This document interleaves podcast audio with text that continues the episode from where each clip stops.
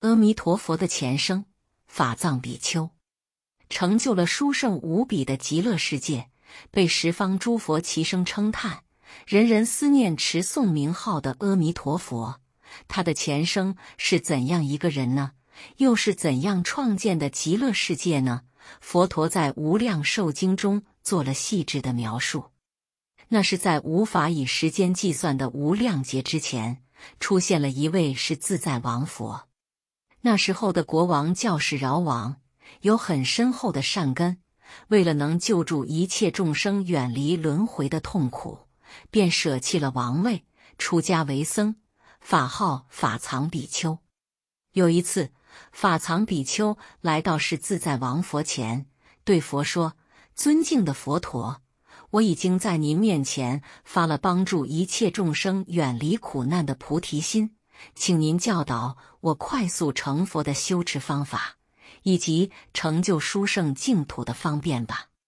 是自在王佛回答法藏比丘说：“一个人如果有坚定的信念及不懈的努力，哪有完不成的愿望呢？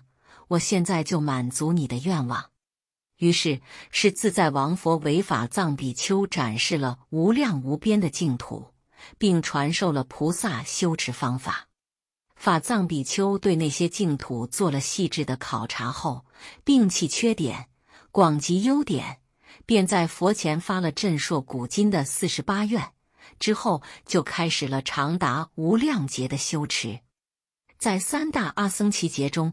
法藏比丘有时候转生为出家比丘，有时候转生为帝王将相，有时候转生为大富长者，以各种身份默默践行着菩提大愿。在不断积功累德的修持中，他次第圆满了成佛所需的各种福慧资粮，逐步经过了大乘资粮道、加行道。见道、修道等五道十地的修正阶位，最终成就了三身圆满的佛陀，开创了集众多净土优点为一体的西方极乐世界。在无量劫圆成大愿的过程中，阿弥陀佛转生六道，与众生结下了深深的缘分。所以，西方极乐世界成立至今方始时节，就有无量不可计算的众生往生彼沙。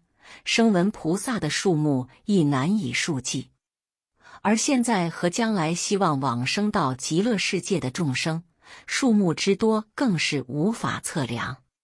佛陀虽然在经典中开示了很多净土，但从目前求生净土的信徒来说，阿弥陀佛的极乐世界当属为数最多。